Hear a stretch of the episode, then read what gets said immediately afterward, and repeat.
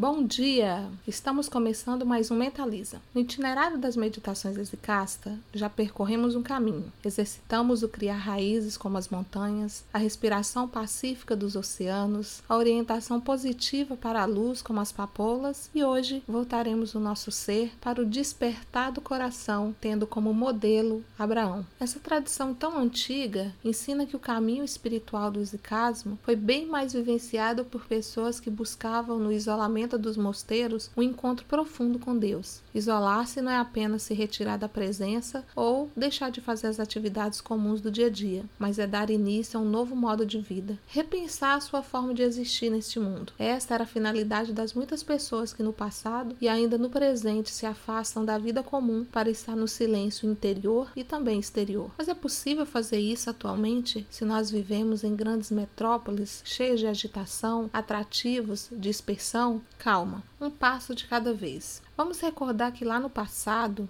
dava-se muita importância à presença do Mestre na vida dos discípulos.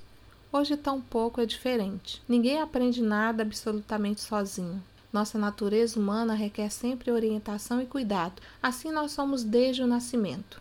Primeiro é reconhecermos a nossa necessidade de dependência. Nós somos dependentes desde a nossa gestação, Somos dependentes ao nascermos, dependentes quando criança e adolescentes, e nós passamos um breve período da nossa existência, na fase adulta, dizendo a nós mesmos e nos convencendo que somos independentes, já somos donos do nosso próprio nariz. E que não precisamos de ninguém, não dependemos de ninguém. Mas logo isso passa. E vem outra fase, na nossa terceira idade, nós voltamos ao estado de dependência.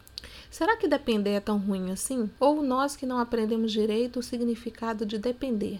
A verdade é que nós sempre dependemos. Vivemos em uma teia de relações tão entrelaçadas que nem percebemos os pontos de convergência. Quem se coloca no caminho espiritual se rende a essa dependência do divino, mas depender não significa abdicar da nossa liberdade e das nossas responsabilidades. Depender significa saber que não vivemos sozinhos ou isolados. Nós somos amparados a todo momento. Somos muitas vezes treinados a nos excluir dessa teia de dependência, dessa dependência que temos com o cosmo, por exemplo, a nossa morada transitória. Somos treinados a nos afastarmos uns dos outros e muitas vezes até ver o outro como inimigo, em um campo de batalha, sendo que a nossa natureza frágil nos revela a nossa necessidade absoluta e contínua de relação um com o outro. Parece sempre haver uma luta interna entre o nosso desejo absoluto de sermos livres e a nossa necessidade de dependência. Pare e pense, neste momento que você está me ouvindo, de quem ou de que você depende? Para começar, você depende de uma rede de comunicação que outros projetaram. Dependemos ainda do estado de saúde, você depende da instituição na qual faz parte, depende do transporte dos alimentos,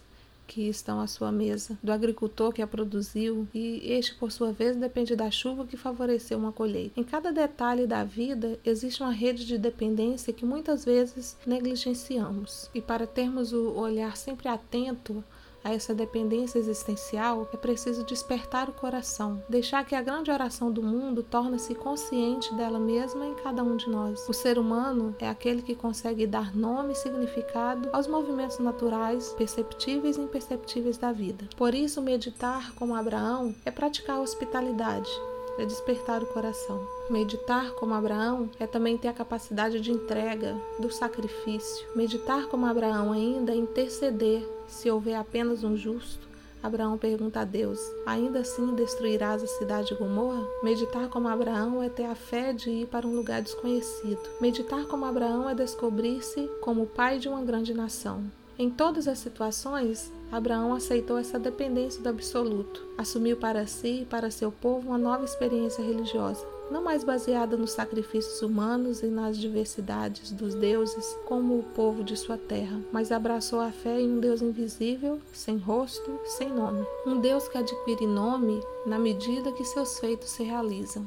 Um Deus que diz: Eu sou aquele que sou, na medida que vai agindo de modo invisível e muitas vezes incompreensível. Se meditar como Abraão é abrir-se à hospitalidade, vamos neste momento ouvir essa narrativa que começa assim: O Senhor Deus apareceu a Abraão no bosque sagrado de Manré. Era a hora mais quente do dia e Abraão estava sentado na entrada de sua barraca. Ele olhou para cima e viu três homens de pé na sua frente. Quando os viu, correu ao encontro deles, ajoelhou-se, encostou o rosto no chão e disse: Senhores, se eu mereço a sua atenção, não passem pela minha humilde casa sem me fazerem uma visita. Vou mandar trazer água para lavarem os pés e depois os senhores descansarão aqui, debaixo da árvore. Também vou trazer um pouco de comida, e assim terão forças para continuar a viagem. Os senhores me honraram com a sua visita, portanto deixem que eu sirva. E eles responderam: Está bem, nós aceitamos. Abraão correu para dentro da barraca e disse à sua esposa: Depressa, pega uns 10 quilos de farinha e faça pão.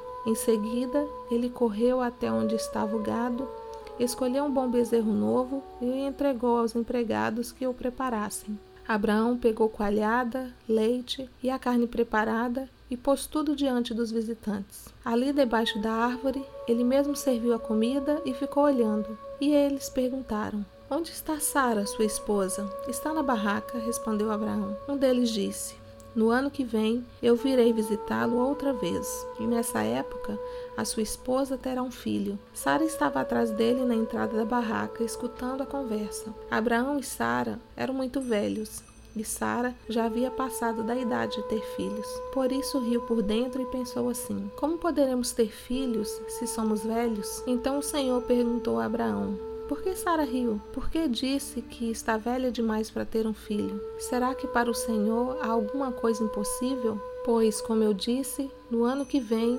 virei visitá-lo outra vez, e nessa época Sara terá um filho. Ao escutar isso, Sara ficou com medo e quis negar. Eu não estava rindo, mas o Senhor respondeu: não é verdade, você riu mesmo. Depois os visitantes se levantaram e foram para um lugar de onde podiam ver a cidade de Sodoma. E Abraão os acompanhou para lhes mostrar o caminho. Aí o Senhor Deus disse a si mesmo: Não vou esconder de Abraão o que pretendo fazer. Os seus descendentes se tornarão uma nação grande e poderosa. Por meio dele, eu abençoarei todas as nações da terra. Eu o escolhi para que ele mande que seus filhos e seus descendentes obedeçam os meus ensinamentos e façam o que é correto e justo. Se eles obedecerem, farei por Abraão tudo o que prometi. Vamos retomar o que nós acabamos de ouvir. Abraão, no seu bosque sagrado, um lugar sagrado. A visita inesperada de três visitantes.